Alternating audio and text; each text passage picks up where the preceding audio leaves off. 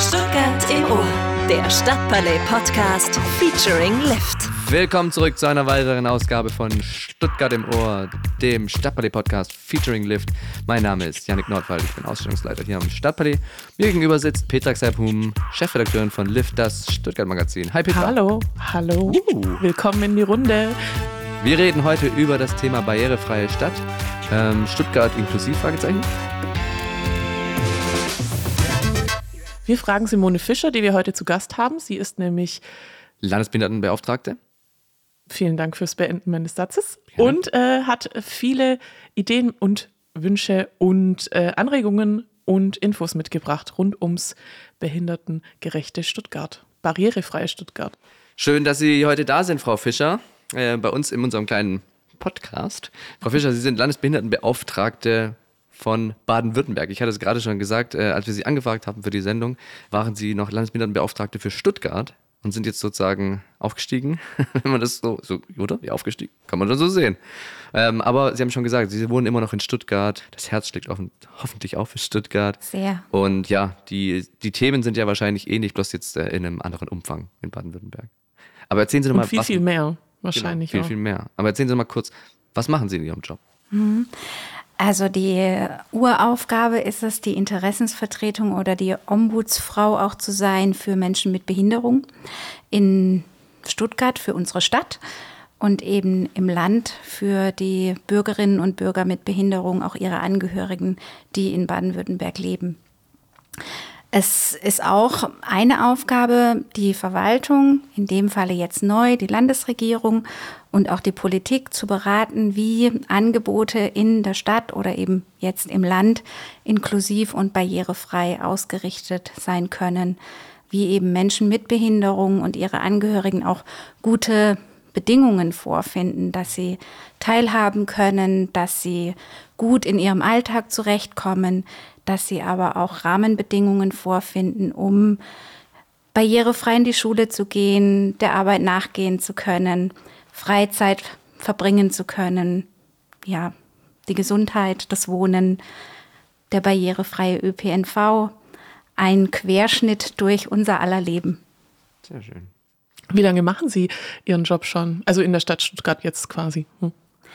Ich habe die Stelle im Oktober 2018 angetreten und habe ähm, eben drei Jahre die, ähm, die Aufgabe mit viel, viel Freude und Leidenschaft auch ähm, erfüllt. Und das war wirklich auch eine sehr schöne, eine sehr verantwortungsvolle Aufgabe, einfach auch Ansprechpartnerin zu sein für die Bürgerinnen und Bürger in unserer Stadt für, mit Behinderung, aber auch für viele Menschen, die sich engagieren wollen in diesem Bereich, die ähm, Verbesserungen auch herbeiführen wollen, was Barrierefreiheit betrifft und das auch weit gefasst, eben nicht nur baulich und auch in der Stadtverwaltung einfach auch gut vernetzt zu sein und etwas zu bewegen.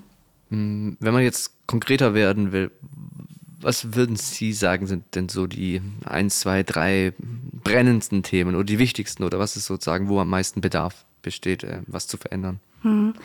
Also mein Herzensanliegen oder auch mein Auftrag, finde ich, ist, dass es wirklich um Beteiligung geht. Also wie können Menschen mit Behinderung einerseits sichtbar sein in unserer Stadt und wie können sie sich auch einbringen, wie können sie sich engagieren, wie können sie sich in Quartiersprojekten beteiligen, wie jeder oder jeder andere auch, wenn sie dafür barrierefreie Formate benötigen. Und eben Beteiligung, davon bin ich überzeugt, schafft Akzeptanz, sie schafft Normalität, schafft Selbstverständlichkeit. Deshalb finde ich, das ist das, das Wichtigste. Das Thema Arbeit ist ähm, etwas, das Menschen mit Behinderung sehr stark ähm, betrifft, weil an sich, gerade auch Corona hat es jetzt nochmal gezeigt, sie doch auch mehr von Arbeitsverlust betroffen sind oder auch davon, dass sie nicht so gut in Arbeit kommen, weil viele Bedenken bestehen oder vielleicht auch manche Hürde überwunden werden muss dass es eben ein Hilfsmittel benötigt, um der Arbeit nachgehen zu können oder dass eine andere Person vielleicht etwas mehr Zeit für etwas benötigt, für einen Arbeitsauftrag oder dass es ein Vorlesegerät benötigt, wenn ich blind bin. Mhm. Manche bringen vielleicht auch ihren Assistenzhund mit, solche Dinge. Und da finde ich, haben wir jetzt in der Stadtverwaltung auch einen, Weg gefunden, wie wir auch ein Konzept erarbeiten, um ähm, Menschen, die jetzt zum Beispiel bisher in der Werkstatt für Menschen mit Behinderung arbeiten oder die Förderschule, ein SBBZ besuchen, doch auch ein Beschäftigungsangebot auf dem allgemeinen Arbeitsmarkt finden. Und da würde ich mir natürlich wünschen, dass noch viel, viel mehr Arbeitgeber in Stuttgart, aber auch im Land, ja, sich öffnen und auch die Ressourcen und die Stärken sehen.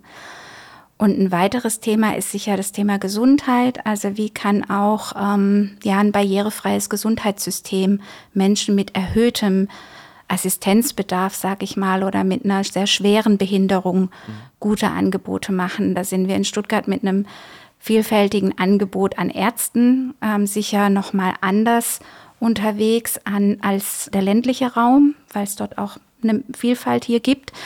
Aber wenn mein Arzt, zu dem ich gerne möchte, sei es der Orthopäde oder gut, der ist noch öfter barrierefrei erreichbar, aber sei es die Gynäkologin oder auch ein anderer Facharzt mhm. und ich bin auf Barrierefreiheit angewiesen, dann ist es doch auch schwierig. Was müsste man ähm, so als Arbeitgeber, welche Grundlagen muss man schaffen? Also worum geht es konkret? Ich denke, dass es konkret darum geht, erstmal Vorbehalte auch abzubauen, offen zu sein, auch Menschen einzuladen, nicht nur wegen einer Verpflichtung, die der öffentliche Arbeitgeber hat, auch ähm, als privater Unternehmer. Gleichzeitig auch zu wissen, was für Förderprogramme es auch gibt von Land und Bund, wenn ich Menschen mit Behinderung einstelle. Und auch bei Kolleginnen und Kollegen zu sensibilisieren, und vielleicht auch zu unterstützen, wenn es eben ein Kollege kommt ins Team, der vielleicht aufgrund von einer Behinderung etwas mehr Unterstützung benötigt, dass man vielleicht auch, ja, ein anderer Kollege sich bereit erklärt, diese Unterstützung zu übernehmen und dafür auch ein, ja, ein Add-on erhält, ähm, vielleicht eine Zulage oder andere Angebote. Also ist ganz viel auch, äh, wenn ich das so richtig raushöre, so na, Kopfarbeit, die mhm. geleistet werden muss. Weil Barrierefreiheit sozusagen im wortwörtlichsten Sinn hat man das Gefühl, was baulich zu ändern, irgendwie, dass da eben auch einen Aufzug gibt, wo es vielleicht sonst nur Treppen gibt oder so. Aber wenn ich das so richtig verstehe, ist ja auch äh, ein großes Problem, einfach auch so ein Umdenken äh, zu erzeugen. Also mhm. Also eine Barrierefreiheit, also eine Barriere im Kopf zu lösen, wenn man so will. Ja, also da findet ganz viel statt. Ich glaube wirklich, dass es viele Hürden in den, oder Barrieren in den Köpfen sind. Und gleichzeitig ist es mir wichtig, sich darauf nicht zurück zu, oder zurückzuziehen. Mhm. Weil ganz oft ist es dann so, wenn man diskutiert über Barrierefreiheit, ja, was sind denn die Hemmnisse? Und irgendwann kommt man an den Punkt, ja, es sind die Barrieren in den Köpfen. Also müssen wir die erstmal abschaffen. Mhm. Manchmal hilft es aber trotzdem schon konkrete Maßnahmen auch einzuleiten und nicht darauf zu warten, dass alle Barrieren in den Köpfen abgeschafft sind, weil da gibt es sicher ja auch schon früher Möglichkeiten, was zu tun. Dass man nicht nur redet. Vielleicht. genau, genau. Wobei auch das wichtig auch ist, ja, ja, weil die Begegnung und das, das Miteinander ja auch vieles macht. Aber es ist ja nicht nur, wenn ich das richtig verstehe, es geht ja nicht nur um körperliche Behinderung, sondern auch um geistige Behinderung. Was sind denn da ähm, konkrete Barrieren im, im, im, äh, im, Alltag, in der Öffentlichkeit, mhm. die, äh, die, wir vielleicht auch gar nicht so auf dem Schirm haben, wenn ich nicht äh, mit jemandem zusammenlebe oder niemanden kenne, der mhm. eine geistige Behinderung hat? Ich glaube, da ist es wirklich sehr viel auch die Vorbehalte, die ähm, diese Menschen, also wie diese Menschen auch berichten, dass ähm, sie schon auch Diskriminierung erfahren ähm, ein junger Mann, der mit Trisomie 21 mit Down-Syndrom unterwegs ist, der mir berichtet, er hat oft das Gefühl, dass er nicht als erwachsener Mann wahrgenommen wird. Das Thema leichte Sprache ist sicher eins. Also wie können wir Informationen auch so verständlich gestalten, dass sie ähm, von vielen Menschen auch verstanden wird, eben auch von Menschen mit einer kognitiven Behinderung wovon aber auch andere profitieren. Das finde ich immer so dieses, man muss es ja auch nicht nur darauf beschränken. Und trotzdem ist es für diesen Personenkreis aber sehr wichtig. Auch da ist das Thema Arbeit oder die Schule auch eines. Ist es denn nicht möglich, auch mit Assistenz bestimmte Angebote auch wahrnehmen zu können? Also arbeiten mit Assistenz oder auch die Schule zu besuchen. Auch das Wohnen, also viele Menschen, die vielleicht aufgrund einer kognitiven Behinderung Unterstützungsbedarf auch beim Wohnen haben, leben heute einfach in sehr exklusiven Wohnverhältnissen, also in Wohneinrichtungen, die ja schon sehr abgesondert sind. Und die Corona-Pandemie hat schon auch gezeigt, wie ja, wie auch Isolation, finde ich, in diesem Zusammenhang auch unmenschlich sein kann. Also wenn doch sehr strenge Regeln dann gelten, weil viele Menschen der Risikogruppe aufeinandertreffen, müssen wieder Sonderlösungen ähm, stattfinden und Dort haben sich schon auch in dieser Zeit Menschen an mich gewandt, die berichtet haben, dass oft auch Regelungen über die Corona-Verordnung hinaus getroffen wurden in diesen Wohneinrichtungen. Nicht pauschal, aber das sind so Punkte, wo ich mir denke, wir müssen daraus lernen, um einfach auch nochmal uns zu hinterfragen, wie sieht es denn wirklich mit der Akzeptanz ja. und dem Respekt der Menschenwürde und ähm, dem Verständnis für Menschen mit Behinderung, die in diesen Lebenswelten leben, aus. Was wären das zum Beispiel für Restriktionen, die da gemacht wurden, wo die Menschen, die tatsächlich dort wohnen, nicht mitbedacht worden sind? Mhm. Also beispielsweise hat die Corona-Verordnung ja vorgesehen, dass zu einem bestimmten Zeitpunkt Besuchs- und Kontaktverbote ähm, wieder gelockert werden, weil Impfungen möglich mhm. waren oder weil die Situation eben besser war.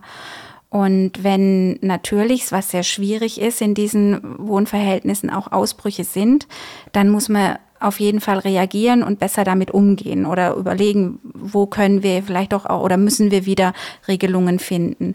Wenn aber diese Wohngruppe oder dieses Haus nicht von einem Ausbruch betroffen ist und aufgrund eines Corona-Ausbruchs in einer anderen Einrichtung dann Regelungen in dieser Einrichtung getroffen werden, wenn die Hausleitung sagt, oh, wir gehen jetzt lieber mal, bis wir zum zweiten Mal geimpft sind, nicht mehr nach draußen, treffen andere Leute oder die Besuche von Familienangehörigen in der Einrichtung von einer Kontaktperson regelmäßig sind nicht mehr möglich, dann finde ich, ist das schon ein sehr starker Eingriff, den wir, wie wir eben auch individueller leben, nicht so erlebt haben, obwohl wir auch sehr starke Begrenzungen erfahren haben. Aber wir hatten immer noch Möglichkeiten, auch Kontakte regelmäßig wahrzunehmen.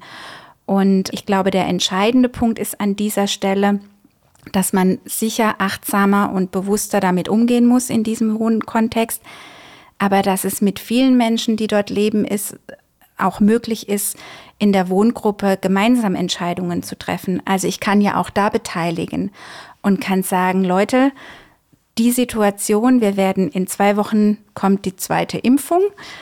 Bis dahin ist es jetzt wirklich nochmal wichtig, dass wir uns irgendwie einen Weg finden für uns, wie wir vielleicht auch Einschränkungen wahrnehmen. Wie stellt ihr euch vor, dass wir gemeinsam als Gruppe gut durch diese Zeit kommen? Und ich bin überzeugt davon, dass dann viele auch bereit sind oder Verständnis haben, vielleicht Besuche einzuschränken und Kontakte oder auch rauszugehen einzuschränken. Aber dieses über die Einrichtungsleitung hinweg mhm. zu entscheiden. Das finde ich einfach schwierig. Okay. Man kann ja dann sozusagen damit kommen und sagen, oh, dass man jetzt eine ganze Bushaltestelle sozusagen fünf Wochen lahmlegt, weil da irgendwie äh, vielleicht äh, ein Prozent oder wie viel das ähm, sind, vielleicht mit dem Rollstuhl dort in dieser Gegend wohnen, die das brauchen. Ähm, aber ist es was auch, wo man sagen muss, in einer Gesellschaft, in der es so gut geht wie unsere, muss man sich das genau sowas leisten können. Also muss man sagen können, man muss äh, Geld in die Hand nehmen, diese Umbauten auch machen. Also dass man das wirklich auch einfordert und sagt, das zeichnet uns aus, dass wir einfach an alle denken, ohne Kompromiss. Ich finde schon, dass es ein Qualitätsmerkmal ist hm. einer zeitgemäßen, modernen, aber auch generationengerechten Gesellschaft. Dass es wirklich auch wichtig ist, dass wir da vorankommen. Ja, weil auch viel mehr Menschen davon profitieren in, in unserer Gesellschaft. Ähm, ich glaube, dass das wichtig ist und es gibt ja auch in diesem Fall das Personenbeförderungsgesetz, das uns eigentlich auch beauftragt, mhm. den Nahverkehr barrierefrei bis Januar 2022 auszugestalten, umfassend. Oh, das ist sehr bald. Das ist sehr bald. Ich habe mal gelesen, das wird nicht ganz eingehalten werden können wahrscheinlich. Ja, und damit verbunden ist natürlich die Frage, was bringen Gesetze, wenn sie nicht auch Konsequenzen beinhalten. Ja. Andererseits denke ich immer, dass auch Gesetze auch nicht alles lösen. Also es braucht auch ein, ein inneres Bestreben oder eine innere Überzeugung davon, dass uns Themen wichtig sind. Gibt es auch Städte oder andere Länder, wo, wo, wo Sie sagen, das, das habe ich gesehen, da war ich oder so, das hat mir besonders gefallen, da mhm. müsste man hin oder sowas könnte man doch mal machen. Haben Sie da konkrete Beispiele mhm. vielleicht? Also was ich in Schweden sehr ähm, charmant finde und toll finde, dass es diesen individuellen Ansatz beim Wohnen und in der Assistenz viel stärker auch beinhaltet. Also dass Menschen auch wirklich in ihrem häuslichen Umfeld leben. Hier bei uns dann doch eher die, die Einrichtungen dann auch Angebote haben und dass es dort diese komplexen Einrichtungen gar nicht gibt. Das finde ich wirklich auch Lösungen, die über die Kommune vorgehalten werden. In Italien ist das Schulsystem inklusiver als bei uns. Also da oder auch in einigen anderen Ländern gibt es keine exklusiven Schulen mehr. In den USA müssen wir über die Barrierefreiheit wahrscheinlich nicht reden. Da fällt ja alles unter das Thema Diskriminierung und die Klagen sind hoch, mhm. wenn eben ähm, keine Barrierefreiheit vorhanden ist, auch in der Privatwirtschaft. Und das ist bei uns ja, ja auch ein Thema. Also dass ja, Restaurants, Cafés oder auch Hotels im Moment nicht mhm. zur Barrierefreiheit verpflichtet sind. Wie sind da die Bestimmungen? Äh, wenn ich jetzt nehme mal an, ich habe ein Restaurant in einem Altbau, dann dürfte es sich ja relativ schwierig anstellen, da einen barrierefreien Zugang sowie eine barrierefreie Toilette hinzu, hinzubauen, weil die braucht man ja eigentlich auch, um vollständig barrierefrei zu sein. Ja, der Bestand ist, ist wirklich ein, ein Thema und gerade der, der Altbau, auch wenn es zum Thema Treppenstufen oder so geht, dann gibt es doch an manchen Stellen auch immer mal Möglichkeiten für einen Aufzug oder auch einen Treppenlifter ähm, oder sowas. Aber ich glaube, dass es wenigstens für das Thema neue mhm. Neubauten Möglichkeiten braucht, weil auch da ist es zum Beispiel in der Privatwirtschaft noch nicht ähm, verpflichtend. Es ist für öffentliche Einrichtungen verpflichtend, die neu gebaut werden. Auch dafür den Bestand nicht. Bei der Sanierung wiederum ja. Ich finde es halt, an sich gibt es sicher immer auch Gebäude, wo es nicht möglich ist.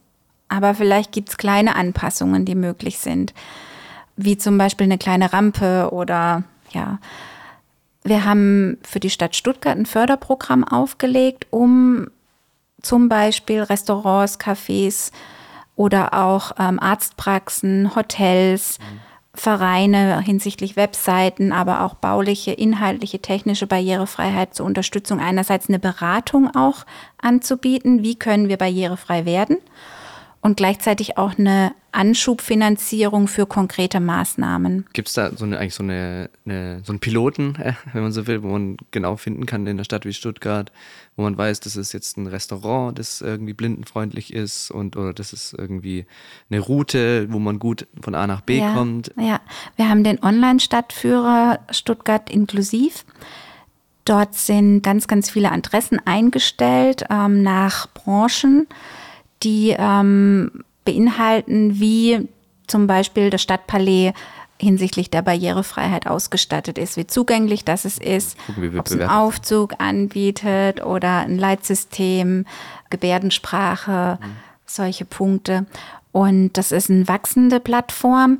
Also es wird erhoben, auch weiterhin. Auch da freuen wir uns über ehrenamtliche Erheberinnen und Erheber, kriegen auch eine kleine Aufwandsentschädigung aber damit wir wirklich viel mehr Einrichtungen noch abbilden können und dort eben nicht nur der Rollstuhlfahrer sich informieren kann, ob er eine Rampe vorfindet, sondern ob, wie Sie es auch gerade beschrieben haben, wirklich umfassendere mhm. die Informationen auch da sind oder auch die Information, wenn eben keine Barrierefreiheit vorhanden ist, dann kann ich mich entweder anders mhm. orientieren oder vielleicht ist ja auch die Institution, die erhoben wird, dann bereit, okay, ich sollte doch mal was Richtung Barrierefreiheit tun, wenn ich dort äh, ein Angebot machen möchte. Wie ist es denn, wenn Sie jetzt ländlichen Raum und Stuttgart vergleichen müssten? Ähm, ich habe teilweise den Eindruck, dass ich komme auch nicht direkt aus Stuttgart, dass es je kleiner die Kommune ist, aber auch so eine Art Zusammenhalt auch eher gibt und in der Stadt verliert sich die einzelne Person dann vielleicht auch und kriegt dann eventuell auch nicht so die Hilfe. Ja, man kennt sich im Dorf. Also ich bin auch auf dem Dorf aufgewachsen und das war schon auch mein, meine Stärke, ein Stück weit eine, eine Gemeinschaft zu haben oder Freunde zu haben, die, wenn ich, wir gemeinsam unterwegs waren, auch wenn ich selbst nicht auf den Mund gefallen war, aber trotzdem auch mit zur Seite gesprungen sind, wenn irgendwie jemand gelacht hat oder eine blöde Bemerkung gemacht hat oder so. Das kann ich mir schon oder weiß ich schon, dass das auch hier ähm, in der großen Stadt anders sein kann. Vor allem auch dann, gerade für Eltern, wenn sie sehr stark auch für Inklusion in der Schule oder in der Kita kämpfen müssen. Ne?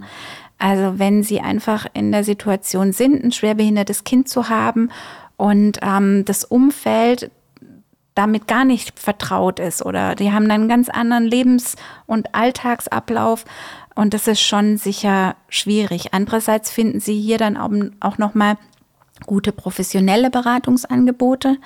Also die ähm, Beratungsangebote in Stuttgart sind sehr gut und vielfältig aufgestellt. Das ist im ländlichen Raum eher schwierig, weil bis man dann mal 25, 30 Kilometer zum nächsten Kreisstadt fährt, die dann was anbietet, ja, das sind sicher Unterschiede. Was, können, was kann man denn so im Alltag tun, sage ich mal?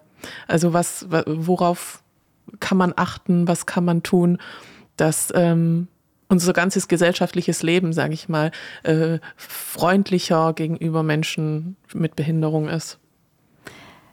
Ich denke schon, dass es so dieser ja, Umgang auf Augenhöhe ist, dieses respektvolle, dem Gegenüber auch, ähm, der oder die eine Behinderung hat, einfach ja die Normalität, mhm. das Einladen auch, auch Beteiligung schaffen. Also in meinem Verantwortungsbereich bei der Arbeit, in der Freizeit, bei im Verein, das anzustoßen, dass es nicht immer nur Menschen mit Behinderung sein müssen, die darauf aufmerksam machen, dass es das braucht oder, mhm. ähm, sondern dass es auch von, von der Seite der Menschen ohne Behinderung kommt und diese Unterstützung, das Willkommengefühl auch da ist. Was kann man denn tun, vielleicht noch als letzte Frage, wenn man, oder sind Sie Ansprechpartnerin für alle Menschen mit Behinderung, die irgendein Anliegen haben oder wohin kann man sich wenden?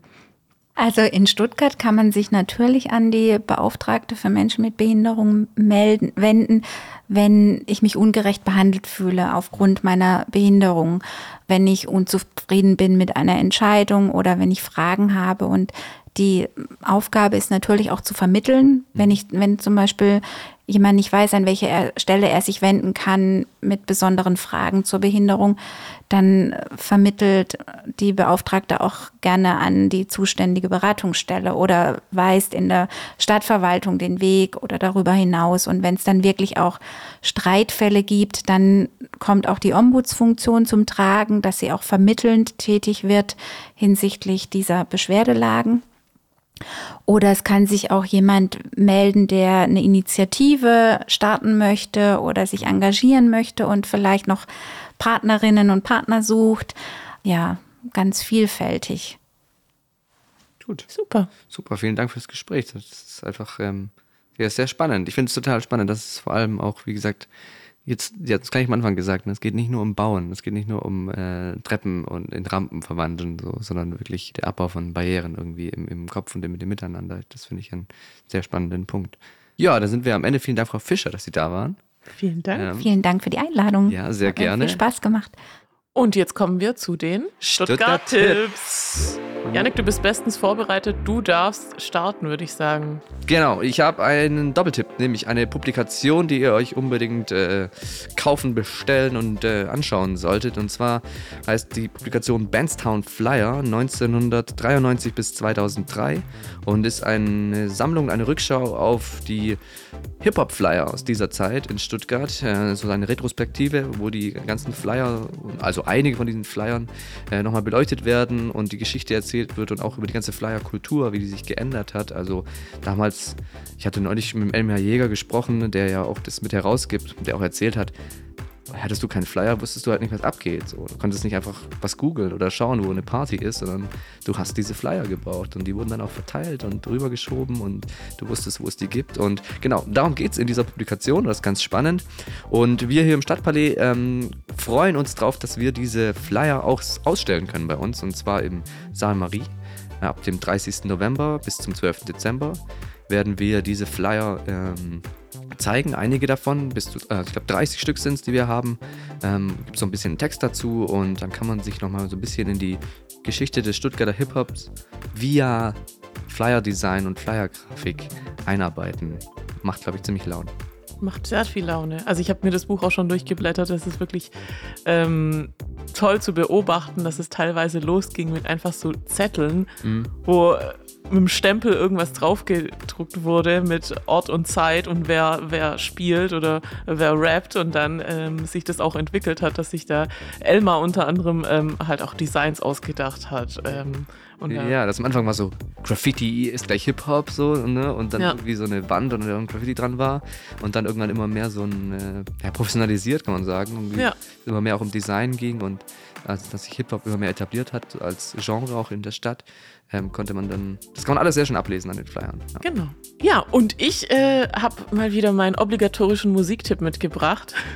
Und zwar gibt es einen neuen Stuttgarter Künstler, ähm, der eine Single veröffentlicht hat. Die gibt es auf Spotify zu hören. Er heißt Still Sane und die Single heißt Not Yet. Ist ähm, sehr super, kann man sich auf Spotify reinziehen. Absolut heute Empfehlung, Musikempfehlung von mir. Yes. Alle Musikempfehlungen von Petra sind gute Empfehlungen. Hm, danke. Und jetzt sind wir auch schon am Ende, ha? Ja, Ja, das war eine schöne Folge mit Frau Fischer. genau. Äh, wir haben viel Neues gelernt. Ich hoffe, ihr auch. Ähm, und ich bin gespannt, wie sich die Stadt weiterentwickelt, wie sie inklusiver wird, äh, was sich da tut. Ähm, wir wissen jetzt Bescheid gucken drauf. Und in der nächsten Folge geht es um Katastrophen. Ja, da freue ich mich auch schon drauf. Ja. Bis, Bis dann. Mach's gut. Tschüss. Stuttgart im Ohr. Der Stadtpalais Podcast featuring Lift.